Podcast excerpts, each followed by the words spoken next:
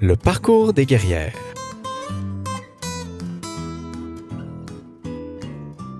Salut les guerrières, salut les guerriers, bienvenue à cette nouvelle édition du Parcours des guerrières. Le Parcours des guerrières est un balado enregistré en direct où l'on prend ensemble le temps pour rencontrer une personnalité féminine d'inspiration, d'exception. Aujourd'hui, ma guerrière possède une maîtrise en psychoéducation à l'Université de Montréal. Elle s'intéresse particulièrement à la relation parent-enfant. Elle est socialement dévouée et férue d'escalade. Je vous invite à accueillir Anne-Marie Dessureau. Bonjour Anne-Marie. Bonsoir, bonsoir. Merci d'avoir accepté mon invitation ce soir. Comment vas-tu?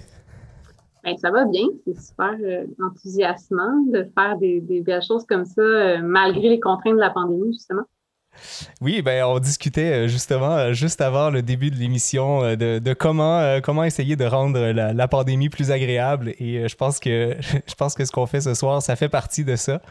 Donc, Anne-Marie, ce que je te propose, ce qu'on va faire, en fait, c'est qu'on on regarderait en premier lieu euh, ce qui t'intéresse de façon professionnelle, donc euh, ton côté euh, psychoéducatrice et aussi toutes les ensuite tout ce que tu fais au niveau social, donc tes implications et aussi ton, ta relation d'intervention.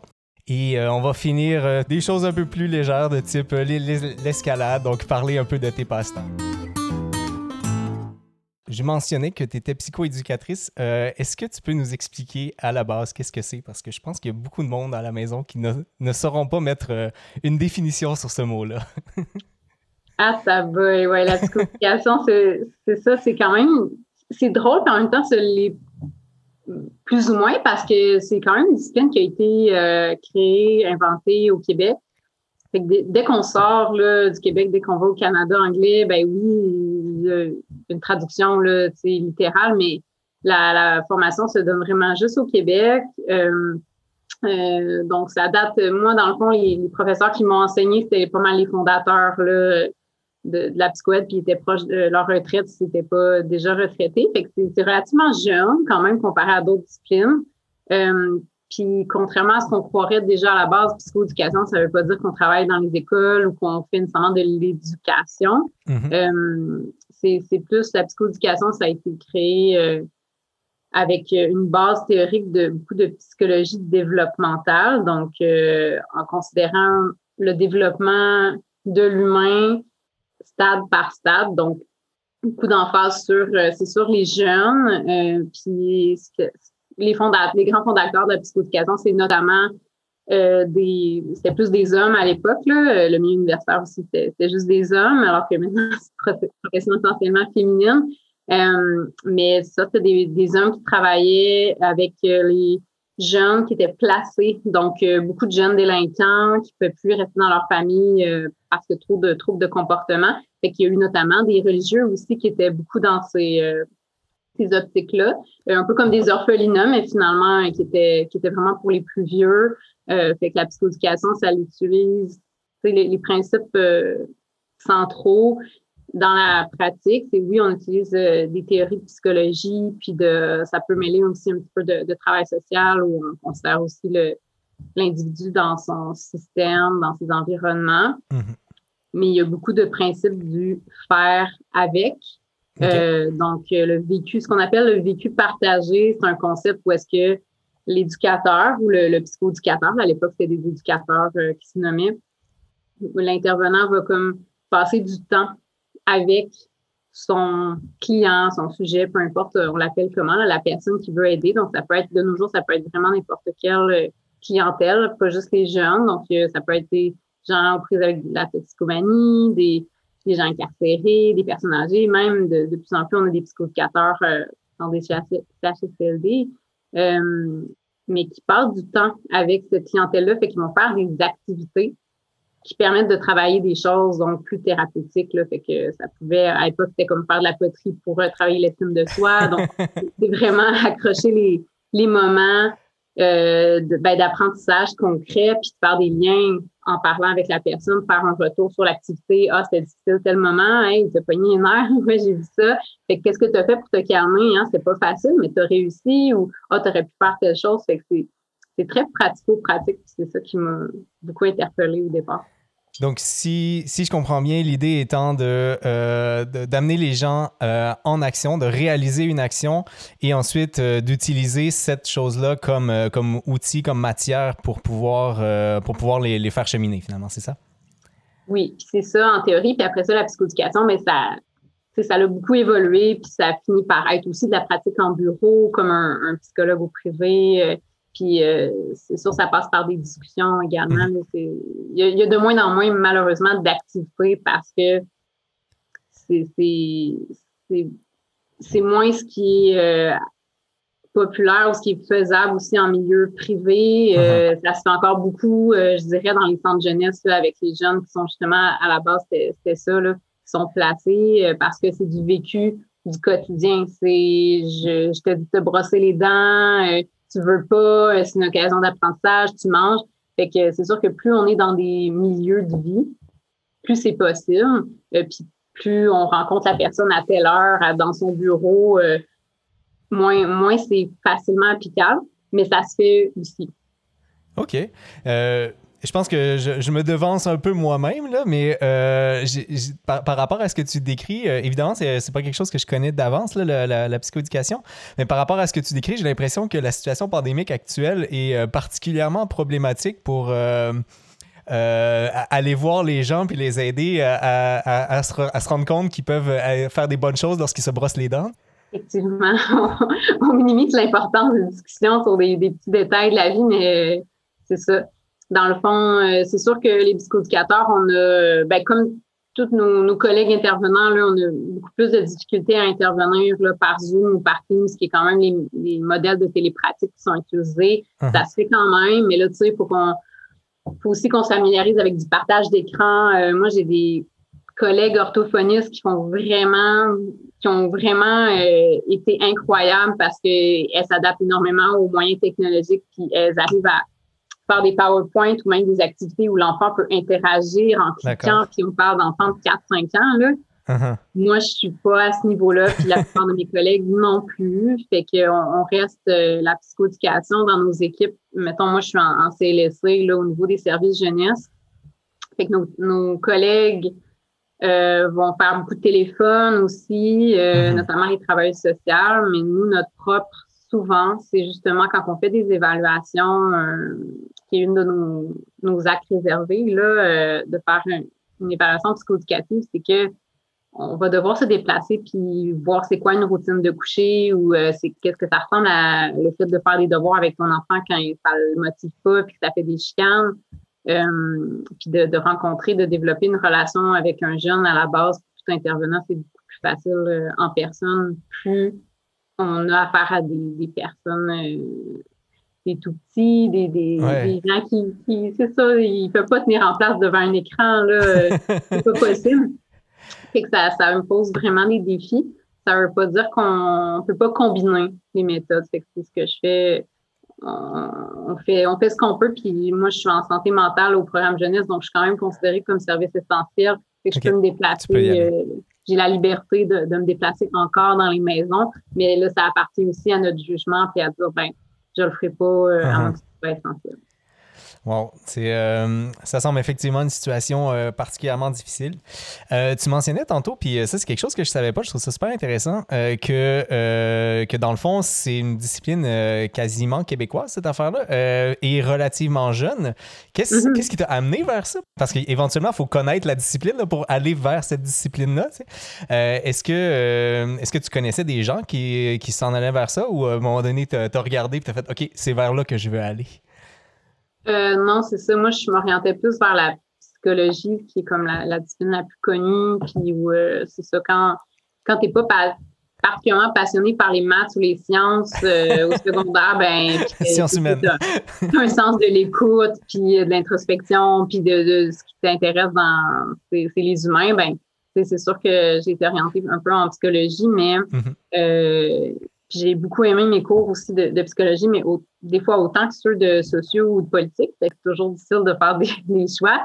Mais euh, au, à l'Université de Montréal, ils se proposaient un bac bidisciplinaire en psychologie et en psychoéducation. Donc, ce qui m'intéressait, c'était la psychologie. Donc, j'ai même pas appliqué pour faire le, baccalauréat en psychoéducation, qui était disponible dans ma région d'origine, en Outaouais, il l'avait aussi. Mais euh, je passais totalement à côté de ça. Euh, j'ai fait des demandes en psychologie et en, au bac disciplinaire qui m'intéressaient particulièrement parce que je pouvais utiliser la psychologie tout en ayant des stages au bac. Donc, c'est ça l'attrait de la psychoéducation, c'est que quelqu'un qui fait un baccalauréat, que ce soit au bidisciplinaire ou euh, au bac spécialisé, ça représente deux ans de stage. Donc, sur un total de trois ans, c'est vraiment concret. Il y a vraiment des avantages comparés à, étudier dans un baccalauréat en psychologie qui ne comporte aucun stage et rien ah de, pratique. Donc, c'est les stages qui t'ont euh, attiré vers la, vers la psychoéducation, c'est ça? ben oui, parce qu'en quelque part, tu veux savoir assez rapidement si tu es fait pour ça, si ça t'allume de, de, rencontrer quelqu'un puis lui parler de ses problèmes puis de tes émotions plutôt que le réaliser euh, trois ans plus tard. Tout à fait. Je comprends très, très bien. Euh, donc, euh, donc l'université a bien fait pour, euh, pour t'attraper. ils, ont, ils ont fait la bonne chose. Évidemment, euh, bon, tu fais ton bac et tu continues à la maîtrise. Tu fais une maîtrise sur, là, je vais juste donner le nom correctement, l'efficacité de l'intervention relationnelle chez quatre familles en protection de la jeunesse. je pense que ce qui, ce qui ressort là, pour moi le plus dans, dans, dans, le titre, en tout cas, c'est intervention relationnelle. En tout cas, c'est celui que, sur lequel je peux me rattacher le moins. J'ai lu un tout petit peu euh, l'introduction de, de, ta maîtrise, question d'avoir un peu une idée sur ce que c'était. J'ai l'impression que le lien d'attachement est important. Donc, euh, est-ce que, ça, est que ça a rapport avec l'intervention relationnelle? Et oui, si oui, comment? Oui, bien sûr. Et euh, à, ta question de est-ce que je peux l'expliquer rapidement? Ben, non, mais je vais essayer. c'est moi qui va te taper sur les doigts, là, ça fait trop longtemps. ouais, mon sujet, c'est ça, c'est mon sujet de, de, prédilection. Puis des fois, on, on va se spécialiser là-dedans, la maîtrise, mais en même temps, en psychoéducation, on peut bien faire autre chose là, par la suite dans notre mhm. parcours professionnel. Euh, fait que, mais moi, je, j'ai vraiment, ouais, je me suis vraiment intéressée beaucoup à ça, puis je continue de le faire, là, de pouvoir, d'avoir la chance de pouvoir mettre ça en pratique vu que j'interviens avec des familles. Euh, en gros, ben, l'intervention relationnelle, c'est des mots comme assez génériques, mais en tant que tel, l'intervention relationnelle, c'est euh, un programme d'intervention sur lequel il y a eu de la recherche, etc. Fait que c'est sûr, c'est euh, on essaye en sciences humaines de, de, faire un petit peu comme les sciences nature, puis d'avoir des, des protocoles de recherche super rigoureux qui permettent de calculer exactement euh, combien on a réussi à aider la personne. Mm.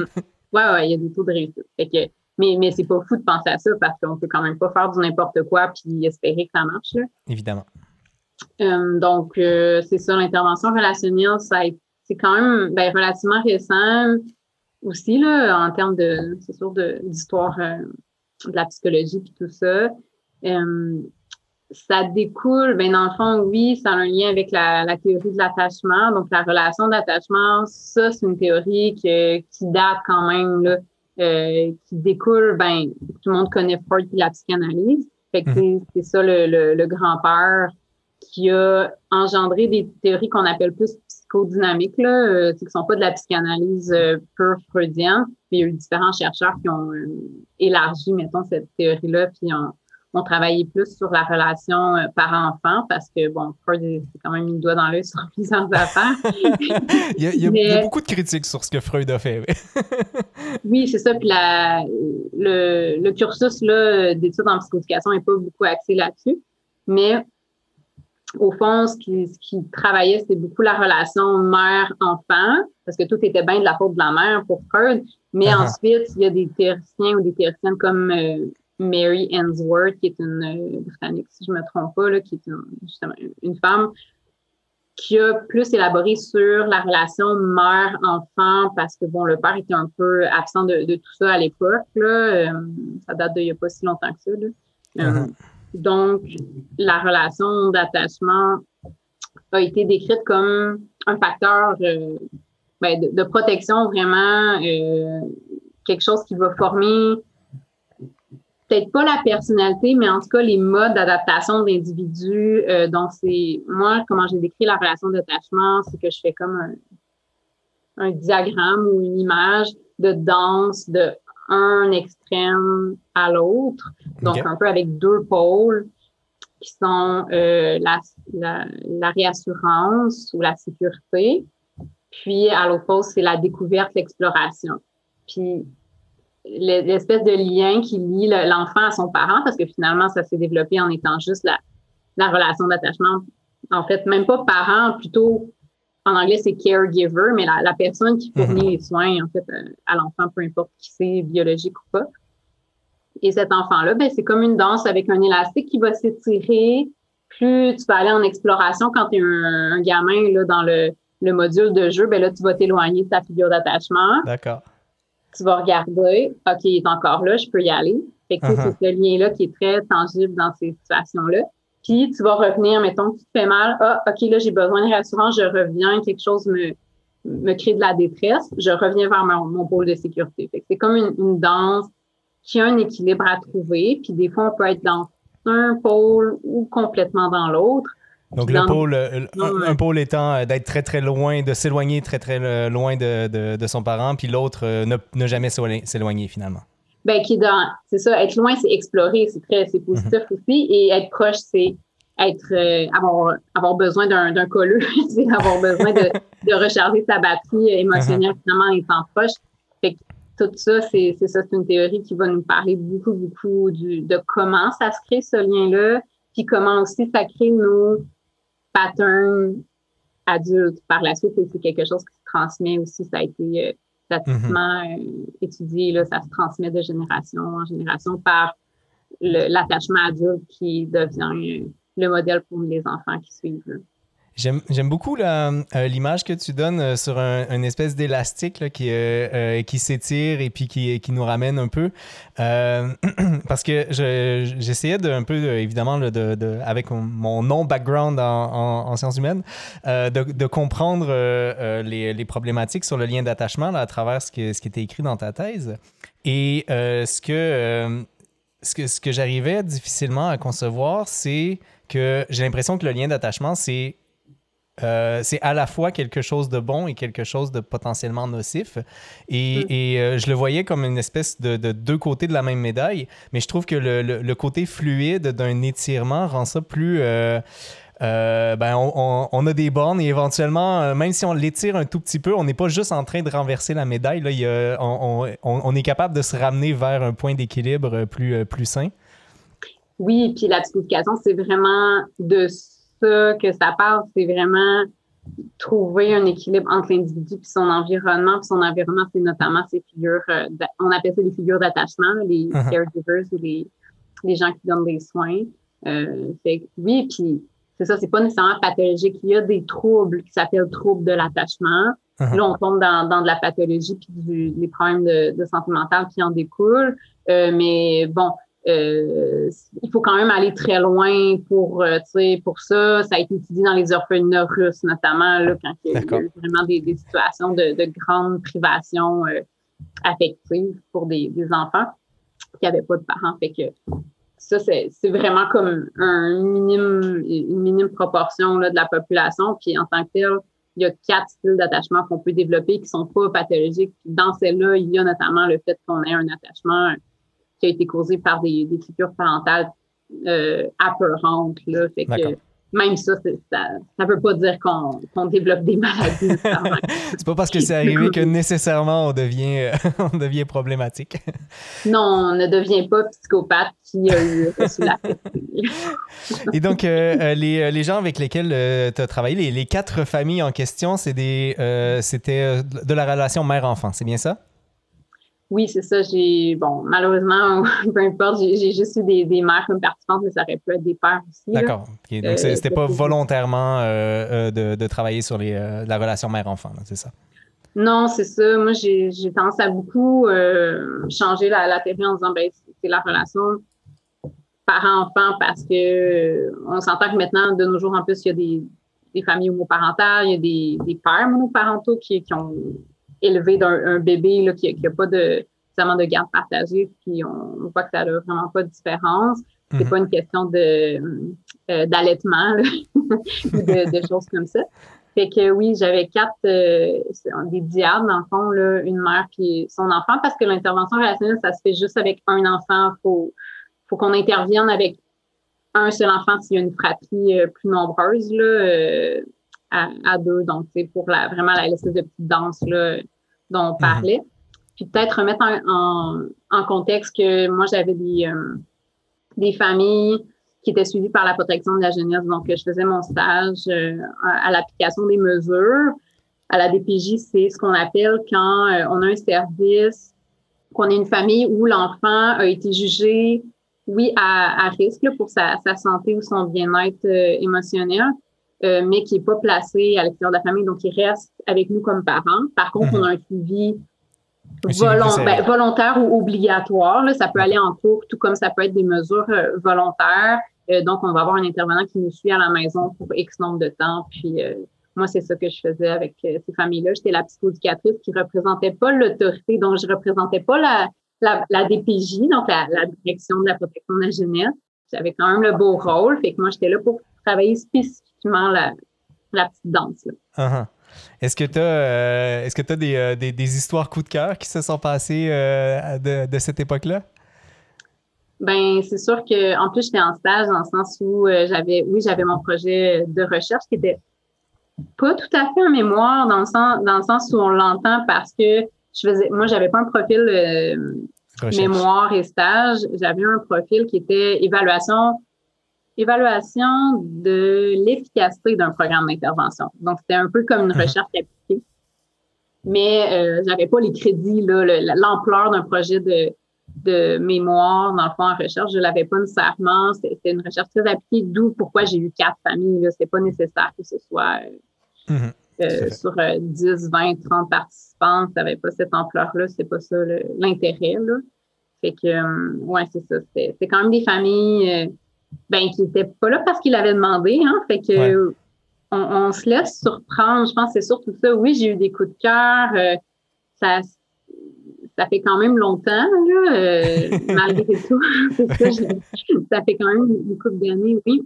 Puis, tu sais, je pourrais pas me souvenir encore de, de chaque enfant. Il y a des, des prénoms d'enfants dont je me souviens, c'est sûr que si je les croisais, euh, là, ça ferait des années, ils se ressembleraient peut-être pas, mais oui, puis j'ai eu des, des coups de cœur, en fait, pour toutes les mamans avec qui je suis intervenue, là, il n'y en avait uh-huh. pas une qui était euh, une espèce de marâtre, là, la Aurore l'enfant martyr. Euh, c'était toutes des familles vraiment attachantes avec. C'est ça la psychoéducation, hein, c'est de d'utiliser les forces pour euh, créer des leviers pour un peu surmonter les difficultés. Puis la plupart de ces familles-là, ils avaient vécu des choses extrêmement difficiles. Donc, mm-hmm. C'est sûr que la sécurité d'attachement, ça se développe pas si facilement. Euh, quand on, comme parent, on n'a même pas le bagage, là, euh, on n'a pas reçu en tout cas ce qu'on voudrait offrir à, notre enfant. C'était pratiquement tous des coups de cœur. Euh, on, finit par développer des relations intimes, puis on se fait confier aussi par les parents des choses qui vont, vont bien au-delà de notre mandat, là, souvent. C'est, je trouve que c'est un, un, travail très humain. J'aime, bien entendre parler de, de, de, cette, ce travail-là ce soir. Parlant, euh, parlant d'humanisme, euh, il y a. Euh, c'est par rapport à cette maîtrise-là que tu as obtenu la bourse du 6 décembre. à moins que je me trompe là-dessus. Donc, ben, premièrement, félicitations hein, pour donc la, la, bourse en question. C'est une bourse qui est octroyée aux, aux, personnes méritantes qui forment de la recherche qui sert à réduire la violence faite aux femmes, essentiellement. Là, oui, c'est ça. Même, même euh, en général, je pense que les causes qui méritent, dans le fond, qui, qui, c'est ça, qui contribuent à la cause des femmes, c'est assez général. Puis euh, c'est drôle quand même parce que, ben oui, ben merci de Clairement, euh, cet argent-là va pas durer très longtemps quand on nous est tous. C'est toujours bienvenu. um, puis, en fait, c'est que j'avais comme débuté ma maîtrise euh, en désirant me spécialiser auprès des femmes victimes de violences conjugales. Donc, j'avais débuté, c'est un deux ans de maîtrise, mais on était les seuls dans la cohorte en psychoéducation, euh, en intervention, euh, ben, en mesure d'efficacité du programme à faire un stage de deux ans à temps partiel. Donc, ça demande quand même que notre milieu de stage soit capable et qu'il y ait aussi une continuité là, dans, euh, même on parle de, de milieux qui ont du roulement de personnel ou des, des intervenants qui tombent enceintes, etc. Fait que faut quand même avoir une certaine continuité de deux ans à temps partiel où on fait nos cours de maîtrise, puis en même temps, on a toujours nos petits, euh, nos petits clients là, dans, dans notre tête. Hein. Euh, c'est pas parce uh-huh. qu'on fait un, un examen de métaux que on pense pas au fait qu'on le lendemain matin, on intervient auprès d'eux. c'est quand même un enjeu du fait de ne pas être à temps plein seulement en stage ou en cours. Puis euh, moi, ben c'est ça, j'avais commencé euh, auprès d'un d'un centre pour femmes euh, hébergées, là, victimes de violence. Puis je m'étais rendu compte, c'est pour ça en fait que j'ai décidé de m'intéresser à l'intervention relationnelle et à la relation d'attachement c'est que les femmes qui étaient hébergées, moi, j'étais avec le programme Mère-Enfant. Donc, il y a des intervenantes qui s'intéressent aux femmes en tant que mères, celles qui ont des enfants, et mm-hmm. d'autres intervenantes qui sont seulement dédiées à toi comme personne, comme femme, euh, parce que les deux peuvent être très, très imbriqués. Mm-hmm. Mais quand on est victime de violence, il faut quand même des fois séparer les deux, s'occuper des deux. Fait que moi, j'étais avec l'équipe mère-enfant, puis euh, j'avais trouvé dans mes recherches que le principal facteur de protection pour que les enfants qui sont exposés à une violence euh, conjugale, pour qu'ils s'en sortent bien, c'était surtout la, relation, la, la sécurité puis la solidité de leur relation avec leur mère. D'accord. Donc, c'est quand même impressionnant de dire que peu importe la violence subie, c'est pas tant ça le facteur qui importe. C'est pas à quel point tu as été exposé comme enfant, c'est pas euh, si déjà tu avais des vulnérabilités, toi comme enfant, par exemple, tu as en plus un TDAH, puis tu vis aussi de l'anxiété, c'est plutôt OK, si ta maman apprend, passe du temps avec toi, elle te considère à, à tu lui importes dans les choix qu'elle prend aussi. Souvent, le fait de quitter, ça va être un des facteurs principaux là, quand on veut protéger les enfants, qu'on se rende compte que ah, c'est mieux de quitter que de rester. Mm-hmm. Parce que souvent, les femmes vont également rester euh, en, couple, dans un couple. toxique pour protéger les enfants, au moins en, tout cas pas les exposer au fait qu'ils perdent leur toit et euh, mm-hmm. un revenu familial. Fait que au fond, c'est ça la, la principale euh, couverte qu'on peut mettre pour protéger ces enfants-là, c'était le, qualité du, la qualité du lien. Donc, je m'intéressais à ça, puis c'est sûr que la violence, ben, ça affecte aussi ce lien-là. Puis euh, c'est pas toutes les mamans qui ont à la base un bon lien non plus avec leur enfant, c'est uh-huh. facile que ça c'est pas tous les enfants qui sont faciles à créer un lien. ça, va des deux côtés, cette affaire-là. dans cette danse-là, il y a un match de personnalité. Oui, oui. se faire ou pas se faire. Une danse, ça se fait toujours à deux. c'est ça, hein? Tous les deux, on a fait la danse sociale d'ailleurs. Euh, c'est un beau clin d'œil. Donc, oui, c'est ça. C'est pour ça que je me suis intéressée à ça. Donc, j'ai eu la bourse à cause de ce projet-là. Euh, qui était directement euh, lié justement à, la réduction des impacts de la violence faite aux femmes. Toutefois, il a fallu que je change de milieu. Donc, comme je disais tout à l'heure, j'ai fini mon stage de la deuxième année en protection de la jeunesse, mm-hmm. qui a finalement eu un certain impact à refaire une problématique, euh, une revue de littérature, uh-huh. mais pas 100% parce que j'ai fini par faire essentiellement le même projet parce qu'au centre jeunesse, ils impliquaient, ils, implantaient déjà cette euh, intervention relationnelle-là. Donc, mon, nouvel accompagnateur de stage était déjà formé pour euh, faire cette approche-là. Puis, euh, c'était quelque chose qui était connu aussi des gestionnaires. Donc, c'était pas bizarre de faire l'intervention relationnelle dans ce milieu-là. J'ai fini avec quatre femmes, quatre mères et leurs tout petits. Moi, je m'intéressais beaucoup euh, aux tout petits, donc euh, euh, de 2 à, à 4 ans, 4 ans et demi. Puis, qu'est-ce qui était comme intéressant, c'est que finalement, ben, on se rend compte en protection de la jeunesse, c'est deviner quel pourcentage de, de mères qui étaient suivies par la DPJ qui avaient aussi vécu de la violence conjugale. Mm-hmm. ça, ça, doit être un bon, un bon pourcentage. Hein. C'est ça. Donc, le projet s'est modifié en cours, mais j'ai quand même pu c'est ça, avoir un coup de pouce de la bourse, puis au final, ben, on se rend compte que même si le libellé, OK, je fais un stage à la DPJ, ben, il y a des petits sous-titres qui disent ah, Il y a clairement des liens, oui. Mais ça, répond bien à ma question. J'avais euh, effectivement la question de, euh, du, lien entre, entre le, finalement le lien mère, mère enfant qui était l'essence de la maîtrise finalement et, et le, le, travail sur la, la, violence faite aux femmes. merci d'avoir bien éclairé le point en question autre chose là, qui. Euh, euh, là, je, l'ai gardé dans cette catégorie-là avant, avant qu'on passe là, à ton implication euh, sociale parce que je pensais, je, je, voyais pas où le mettre ailleurs, mais je trouvais ça tellement intéressant. Euh, tu as, fait une, Je sais pas si, on peut appeler ça une revue de littérature ou une mini-recherche sur la médicalisation de l'accouchement.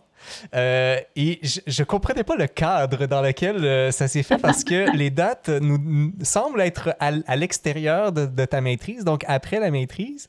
Mais je suis pas certain euh, parce que c'est en 2015 que ça a été publié et j'ai pas. Ah, j'ai pas regardé euh, les, les, dates exactes, surtout que des fois, un article, ça prend un certain temps à être mis, euh, à être mis sous presse. Donc, euh, dans quel cadre tu as fait ça? Et, et, et, surtout, pour le bénéfice de nos auditeurs, mais en cinq minutes.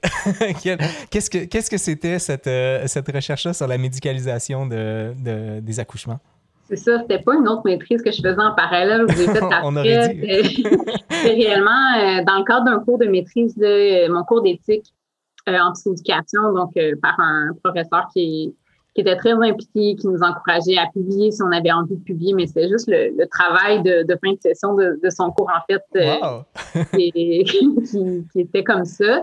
Moi, on avait la liberté aussi, là, donc c'est Serge Larrivée, le professeur en psychoéducation, qui, qui, qui, est un fervent euh, opposant à tous les, les psychodynamiciens euh, de ce monde. Donc, tout ce qui est rapport à Freud, il va, il va beaucoup euh, euh se poser en, ben, en, avocat du diable par rapport à tout ça. Puis, il est aussi, c'est lui qui était responsable à l'époque du journal de psychoéducation. Donc, c'est sûr qu'il y avait comme tendance à nous dire ben, vous voulez publier, publier, puis c'est pas compliqué, vous aider à faire ça. Et ça a fonctionné d'ailleurs. Ben, c'est ça. Fait que pour faire rapide, dans le fond, euh, vu que c'était un travail libre, puis que la psychoéducation ne s'intéresse pas vraiment beaucoup à la périnatalité, donc tout ce qui mhm. entoure euh, l'intervention, euh, qui est souvent plus de l'ordre des, des, des, médecins, des sages-femmes, des infirmières. moi, je me suis dit, ben go, c'est un sujet qui m'interpelle parce que j'avais j'avais des amis un peu dans le domaine. Donc, j'ai fait une recherche en profitant de ce cours-là sur je voulais l'appeler la, la surmédicalisation de l'accouchement, ou uh-huh. hyper-médicalisation de l'accouchement. Fait que c'est sûr que c'était une critique euh, un peu la dérive des, des, interventions en escalade là, qui démarrent par, euh, mettons, un, un, accouchement provoqué qui, qui finit par euh, des forceps, là, par exemple, là, ou une césarienne d'urgence. Donc, c'est tout ce tout ce qui peut pas cadrer avec un beau plan d'accouchement naturel. euh, fait que ça m'avait, ça m'avait interpellée, puis je me suis dit pourquoi ça m'interpelle comme psycho, ou future psychoéducatrice à ce moment-là, c'est que ben je trouvais qu'il y avait quand même un impact euh, psychologique sur tout ça. Toutes les, femmes, justement, qui doivent faire un deuil d'un accouchement tel qu'elles l'avaient euh, espéré. Puis la plupart des femmes n'espèrent pas que ça finisse en césarienne de toute façon, qu'elles soient avec un suivi sage-femme, qu'elles veuillent accoucher à l'hôpital ou, peu importe, euh, à la maison, en maison de naissance. Fait que je me suis intéressée un peu à ça. Puis c'est quand même assez récent, la légalisation de l'accouchement à la maison, puis de la pratique sage-femme aussi, la popularisation de ça.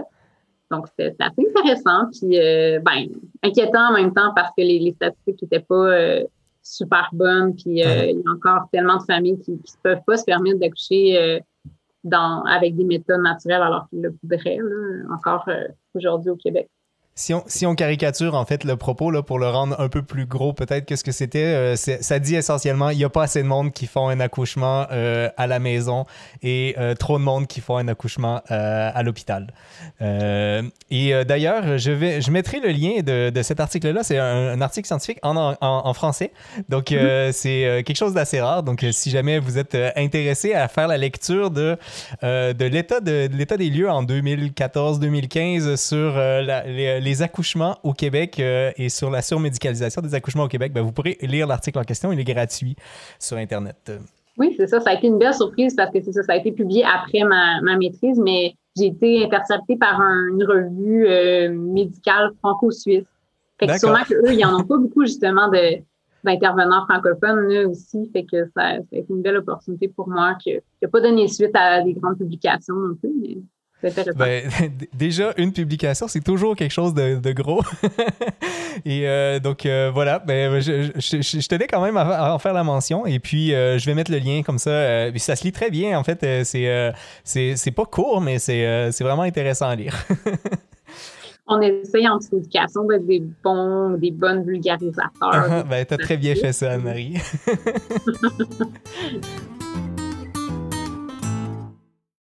Passons maintenant euh, à, un autre sujet, mais qui n'est pas vraiment un autre sujet. C'est vraiment dans la continuité. Donc là, on était dans l'académique. On passera maintenant dans le clinique. Euh, donc, euh, j'ai mis j'ai appelé ça l'implication communautaire, mais c'est évidemment à, l'intérieur aussi de ton travail en tant qu'intervenante. Et la, première chose qui m'a semblé être une partie importante de ta vie, c'est ton travail à la Maison Grise. Euh, est-ce que, euh, est que tu peux nous, euh, nous, parler de, qu'est-ce que c'est que cette... parce que le nom Maison Grise n'est pas si révélant que ça, mais c'est un travail vraiment important. Donc, quel était ton rôle à la Maison Grise? Ben, ça a été mon premier emploi d'intervenante. Donc, j'avais pas le titre de psychodicatrice à ce moment-là parce que c'est ça, c'est un titre, bon, réservé. Puis, voilà. Donc, euh, à l'époque où j'ai gradué, c'était la, coupure de services dans tous les services publics euh, scolaires et, euh, et CLSC, etc. Ça ressemble à, l'époque Couillard, ça. Je sais pas quoi te parler. Donc, oui, effectivement, je, suis allée travailler en communautaire. Donc, oui, c'est des, des, emplois qui sont moins bien payés, donc moins valorisés, mais tabarouette que je suis vraiment bien tombée avec un organisme communautaire pour femmes. Donc, j'avais un background qui était intéressant euh, pour elle. Puis, euh, c'est la Maison Grise, c'est une maison d'hébergement qui a été créée, là, fondée par les Sœurs Grises. Donc, euh, c'est pour ça le nom. D'où le nom. Oui. elle est plus religieuse maintenant, c'est laïque. Puis, c'est dirigé par des, super femmes. la directrice, elle a commencé à l'époque des Sœurs Grises en étant animatrice là, avec pas grand pas grand background, pas grands outils aussi à s'apporter avec des, des faisaient des interventions euh, mm-hmm. telles étaient, euh, avec des femmes qui étaient hébergées dans le fond. Donc, c'est pas un hébergement en violence conjugale, c'est vraiment un hébergement pour femmes euh, en difficulté. Là, donc, ça, ça assez large. Puis moi, je suis quelqu'un qui aime bien pratiquer large. Donc, l'accouchement à, la relation d'attachement, des, choses qui peuvent avoir des liens entre eux, mais j'aime ça que mon, travail soit pas pas quotidien, pas répétitif. Fait qu'avec ces, ces dames-là, dans le fond, j'ai commencé comme euh, remplaçante, puis j'ai fait un remplacement de nuit là-bas. J'ai, après ça, j'ai été intégrée à l'équipe euh, à temps partiel aussi euh, au service externe. Donc, je faisais de l'hébergement, puis je faisais aussi le service externe qui est une continuité après avoir été hébergée, dans le fond, dans ces appartements-là, supervisés. les femmes pouvaient avoir un service post-hébergement. Donc, elles venaient dans des rencontres une fois semaine pour nous dire comment ça allait, dans leur vie, puis euh, qu'on continue à travailler les objectifs qu'ils avaient commencé à travailler. Donc, c'était assez diversifié là, à la Maison Grise. C'était plus des femmes un peu plus âgées, donc c'était pas un hébergement pour les, les jeunes, jeunes adultes. On parlait pas de, de, filles de 18, 24 ans, c'était plus, j'avais, moi j'étais jeune intervenante et j'intervenais avec des femmes de 60, 65, 50, euh, 40, 30 aussi, mais c'était vraiment intéressant. Puis, euh, il y a eu beaucoup de, de femmes qui avaient des enjeux de santé mentale. Euh, il y en avait aussi qui avaient plus des difficultés liées à l'immigration, sur la population de Montréal. Donc, il y, avait vraiment de tout. Fait que moi, j'ai beaucoup grandi au contact de ces femmes-là, puis au contact de mes collègues aussi, qui avaient une, belle expertise. Là. Mm-hmm. Puis euh, notamment euh, en troubles d'accumulation compulsive. Donc, il y a un, un trouble qu'on connaît pas beaucoup. Puis la Maison Grise, c'est notamment spécialisé là-dedans avec un partenariat avec l'Institut Douglas avec un chercheur qui euh, collaborait dans le fond.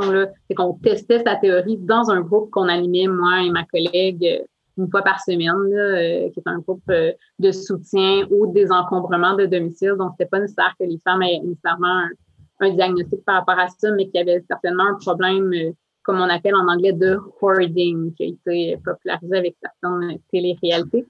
D'accord quand même impressionnant ce que ça peut donner, mais euh, au-delà de tout ça, il y a beaucoup de souffrance qu'elle vivait, fait que c'est un vrai trouble de santé mentale.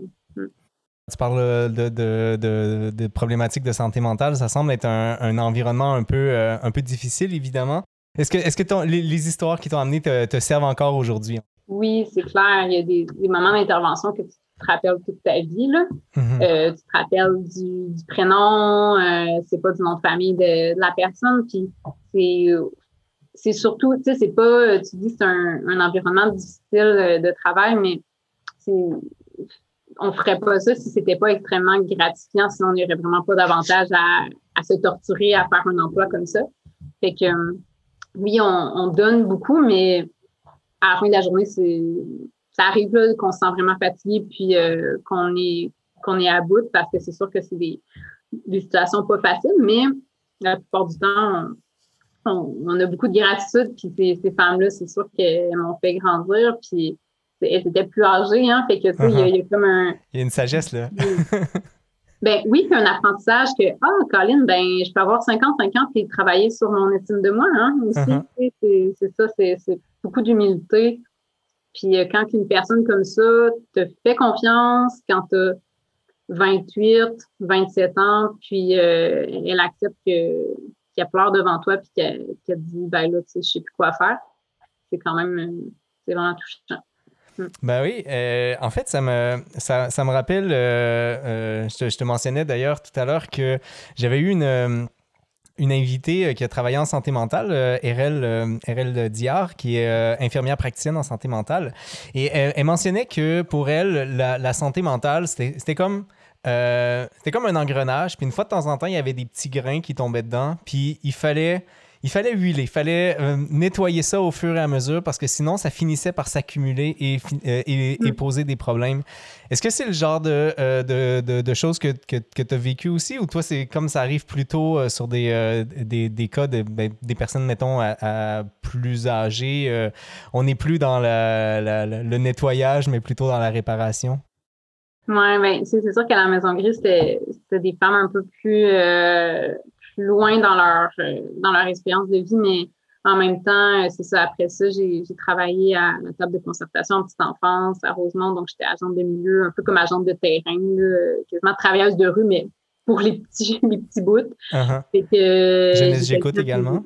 Oui, Jeunesse j'écoute. Puis euh, j'ai ensuite j'ai été intégrée en CLSC là, au service jeunesse régulier comme psychoéducatrice, donc vraiment dans mes, mes fonctions pour lesquelles j'avais étudié. Puis, euh, c'est ça, maintenant, ça fait euh, presque un an que je suis au, au CIS du Bas-Saint-Laurent en santé mentale jeunesse. Puis, c'est sûr que je, fais affaire avec des, petits cocos. Hum, il y en a qui, qui sont encore au CPE. Là. Donc, euh, on peut avoir des problèmes de santé mentale à toute étape de notre vie. C'est des petits engrenages, là. oui, c'est ça, ça c'est une belle image. Je trouve que, que la personne faisait, ouais, que, que l'infirmière faisait par rapport au, c'est ça, à, à décrasser l'engrenage de temps en temps. Puis c'est intéressant quand tu dis, OK, j'interviens avec une jeune de 5 ans qui vit par exemple de l'anxiété, euh, telle, telle raison. Bon, ça peut être comme. Euh, il y, a des manifestations assez, assez claires. Puis bon, on parle d'anxiété beaucoup, hein, ces temps-ci, la pandémie, puis tout ça, uh-huh. tout le monde est anxieux, mais c'est aussi un terme qui est utilisé à toutes les sauces, dans le sens où quand on est rendu en service en santé mentale, ça veut dire que ça hypothèque notre fonctionnement, c'est pas juste de, du stress, fait que l'engrenage, il, y a d'autant plus intérêt à être nettoyé quand tu dis, ben là, j'arrive plus à fonctionner, je suis une adolescente qui, qui doit être hospitalisée même, mm-hmm. qui, euh, bon, on peut avoir, euh, c'est ça, on fait affaire avec des, des, crises suicidaires ou au niveau des plus jeunes, ça peut être beaucoup d'agressivité euh, envers soi-même ou envers les autres, là, fait que, que ça soit l'anxiété ou d'autres problématiques de santé mentale, oui, il y a un décrassage. Puis les adultes, on se rend compte que finalement, j'interviens avec des gens, mais oui et non, j'interviens surtout avec leurs parents. Ah ouais, d'accord.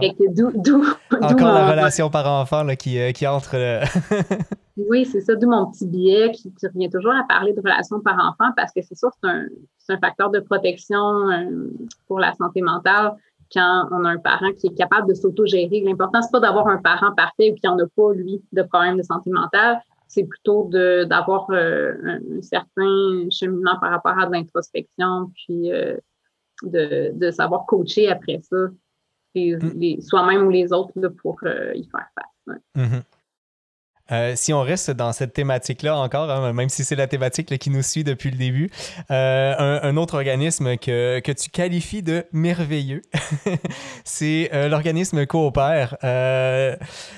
Je, je, te laisse quand même nous dire ce que c'est avant de, de, te poser ma première question là, mais, par, rapport à l'organisme en question. Mais comment tu décrirais Coopère? Hmm. Coopère Rosemont, c'est un organisme que j'ai connu justement à l'époque où j'étais à, la, table de concertation pour la petite enfance. c'est un organisme qui offre des, ben, qui offre encore des services euh, dans ce quartier-là pour euh, les papas. Donc, d'où le, le, charmant jeu de mots, le coopère. Et, euh, Écrit PE, accent grave oui, c'est ça. puis moi, j'ai eu comme un coup de cœur là, avec cette équipe-là, ce, ce directeur-là qu'on a vraiment développé des liens euh, où est-ce que, tu sais, c'était comme un plaisir de collaborer, puis j'avais envie de faire du bénévolat pour eux autres en dehors de mes heures, tellement j'y croyais. Uh-huh. Euh, j'ai développé avec eux un, atelier, ben, je leur ai proposé là, sur un, une, bière à m'emmener avec le directeur en me rendant compte qu'il faisait de l'escalade aussi. on s'est dit, ah, ben, pourquoi pas faire un atelier père-enfant, donc relation d'attachement encore une mm-hmm. fois en intégrant l'escalade comme activité, euh, donc très psycho-éducatif aussi comme défi pour accompagner des, des papas qui, euh, qui avaient différents profils aussi là, de toutes sortes. Fait que j'ai fait ça avec eux, puis ça, ça a comme continué cette histoire d'amour-là je suis encore sur le conseil d'administration. malgré la distance, euh, c'est ça, tu es encore sur le conseil d'administration. Euh, la question que, que, j'ai, je pense que c'est la question principale, puis potentiellement, euh, potentiellement je pense qu'elle vient de, de à, la tête de plusieurs personnes. c'est quoi la difficulté, mais surtout l'importance que des femmes fassent partie d'un organisme comme Coopère? Ah, oui, parce que je ne suis pas la seule fille ou femme sur le, le conseil d'administration. Euh, donc, au fond, en même temps, ce qui est chouette, c'est que coopère l'organisme communautaire là, euh, en paternité et en coparentalité, parce que se spécialise euh, dans les deux. c'est né d'une recherche-action d'une chercheuse. D'accord. donc, d'une femme qui s'intéressait au rôle des pères, puis à comment ça peut être. je parle beaucoup de facteurs de protection parce qu'en psychoéducation, on travaille avec des facteurs de risque contre des facteurs de protection qui donnent une équation qui fait en sorte qu'on a des, problématiques où on, les a moins ou pas. Mm-hmm. Et que le, la, relation avec les papas, c'est quelque chose qui a été investi graduellement, qui avait beaucoup été laissé pour compte. Là. je parlais tout à l'heure des, vieilles théories, on parlait même pas des papas, alors que finalement, ils peuvent pas mal remplacer les mères dans la plupart des tâches. Là. Euh, donc, euh, c'est quand même intéressant de voir qu'il y a des, des, chercheuses ou des chercheurs qui se sont intéressés à ça. Puis, euh, on a un super expert là, à Montréal qui est Daniel Paquette, qui était un de mes professeurs à l'université, qui se spécialise dans le volet paternel, donc masculin, de la théorie d'attachement. Fait qu'il a tout un volet qui, qui a développé qui s'appelle la théorie d'activation. Fait que c'est vraiment intéressant de voir comment les papas vont chercher plus le pôle exploration, des fois que réassurance, mais c'est nécessaire uh-huh. au bon développement des enfants.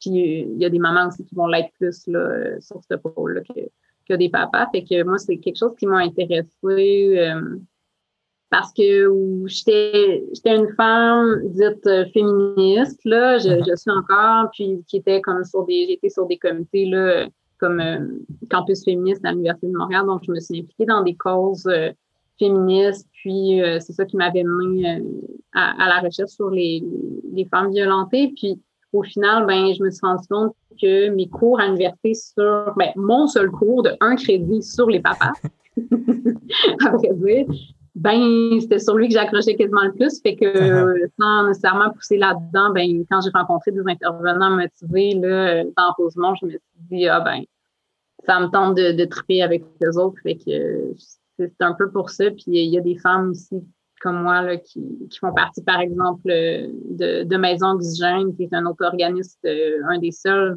qui peut héberger des hommes avec leurs enfants quand ils ont des difficultés. Fait que, il y a des refuges pour femmes qui existent, mais il y a comme quelques ressources d'hébergement pour les hommes. Fait qu'on on, travaille tous dans ce sens-là aussi. Et euh, si jamais il euh, euh, y en a qui ça étonne la relation entre père et féminisme, je vous invite à lire là-dessus. C'est quelque chose qui est tout à fait tout à fait important à comprendre et c'est euh, clairement dans la mouvance féministe, donc il n'y a aucun, aucun doute mhm. là-dessus. Oui, il n'y a pas de contradiction là-dedans. Il n'y a, pas de contradiction du tout. Et, et donc, j'ai pas de ressources particulières à, à, vous donner, mais c'est assez facile à trouver si jamais ça vous intéresse. Mhm. petite question, est-ce que, est que, puisque tu aimes tant ce projet-là, est-ce que ça va éventuellement s'exporter vers le Bas-Saint-Laurent, cette initiative?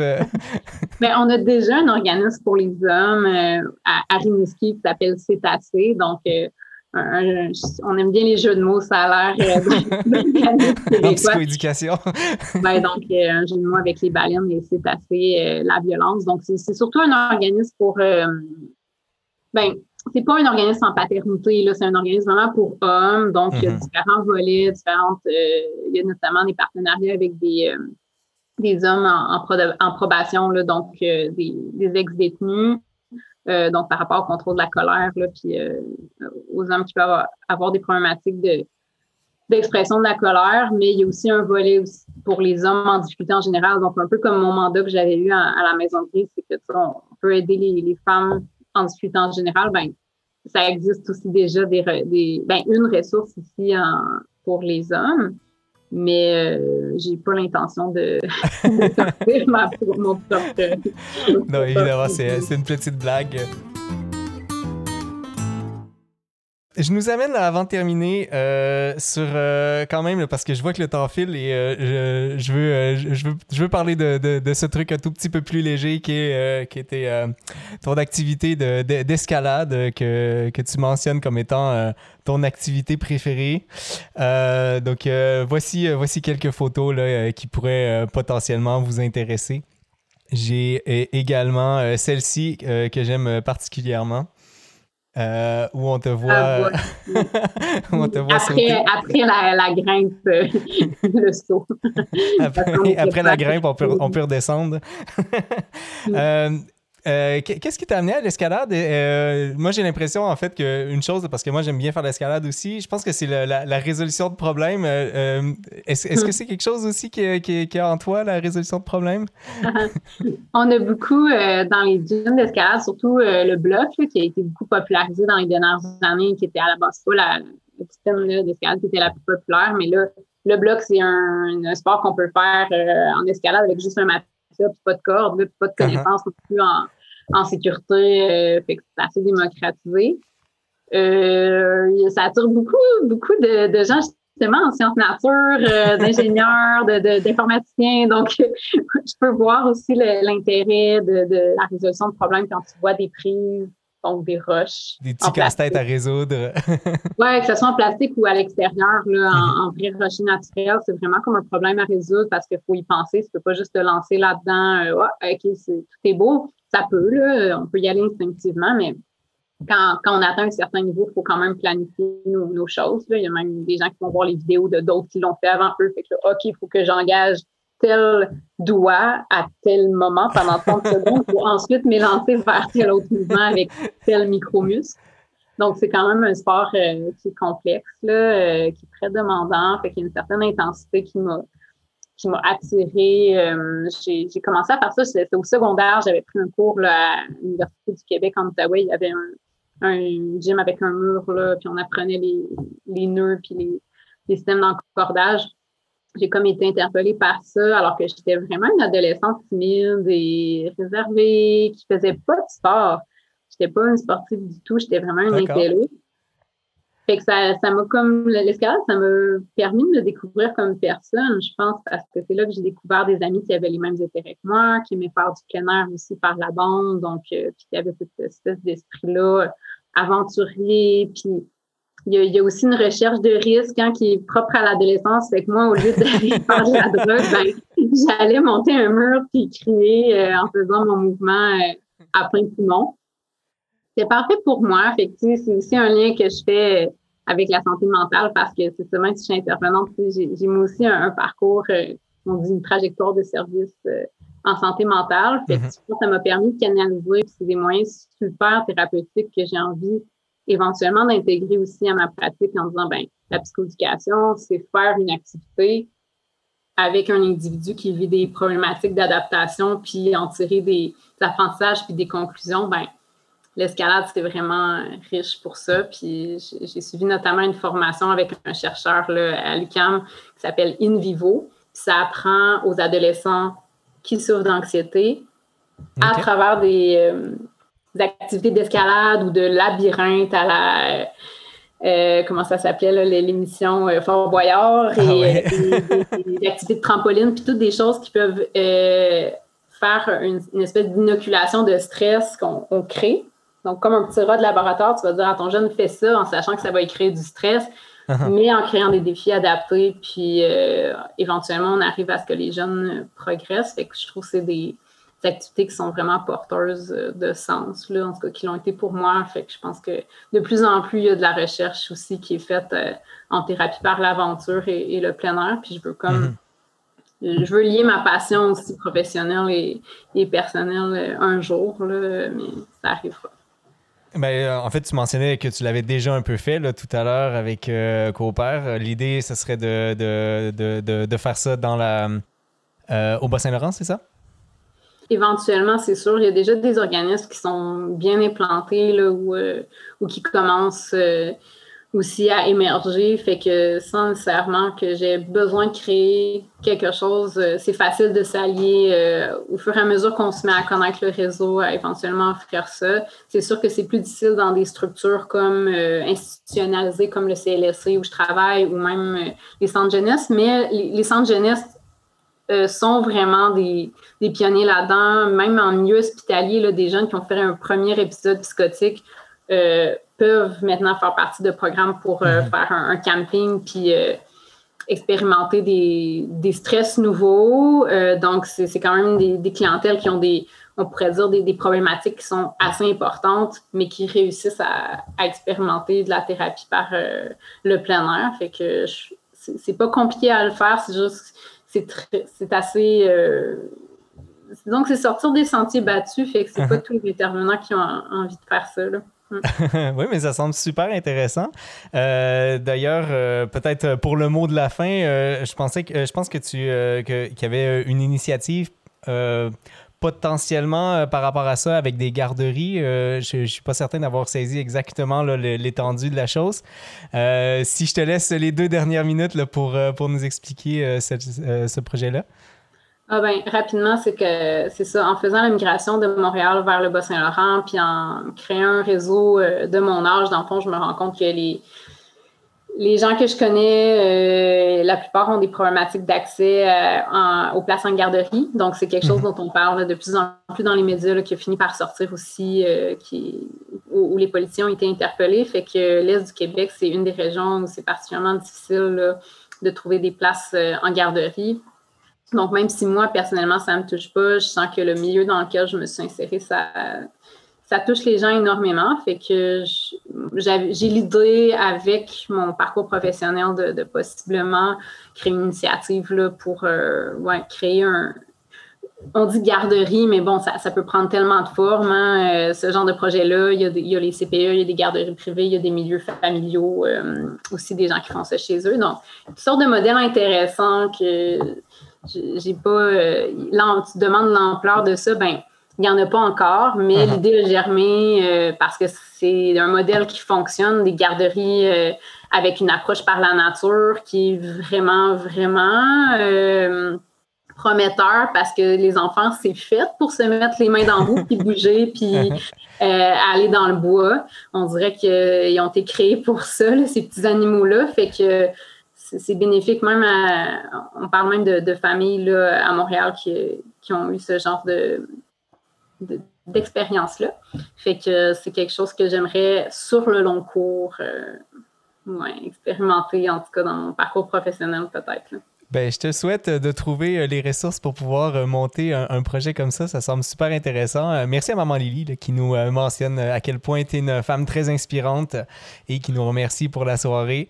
merci. Ben, c'est à mon tour de te remercier, Anne-Marie, d'avoir accepté mon invitation. j'espère que, j'espère que les, les, les, gens ont pu voir à quel point tu es inspirante et sur lesquelles tu fais des choses particulièrement belles au niveau social. Merci encore, Anne-Marie. Ça a été un plaisir de t'avoir euh, ce soir. J'espère que tu as apprécié également. est très plaisant, vraiment. Merci pour la belle tribune. ça peut. Euh, moi, au fond, euh, le but n'étant pas de se mettre en valeur soi-même, mais plutôt de, parler de thématiques qui touchent les gens, ben, tant mieux si ça a pu toucher les personnes qui écoutent. Tout à fait, c'est mon rôle de te mettre en valeur. J'espère l'avoir fait correctement. Vous venez d'entendre le dernier épisode du Parcours des guerrières avec Anne-Marie Dessureau. Je prends donc quelques secondes pour sincèrement remercier toutes les guerrières qui ont participé à cette première saison du balado. Merci de votre grande générosité et de votre grande humanité à toutes.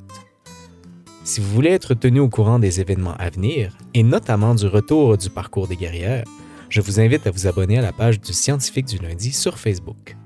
Avec vous, et pour la dernière fois cette saison, c'était le scientifique du lundi qui vous souhaite bonne science.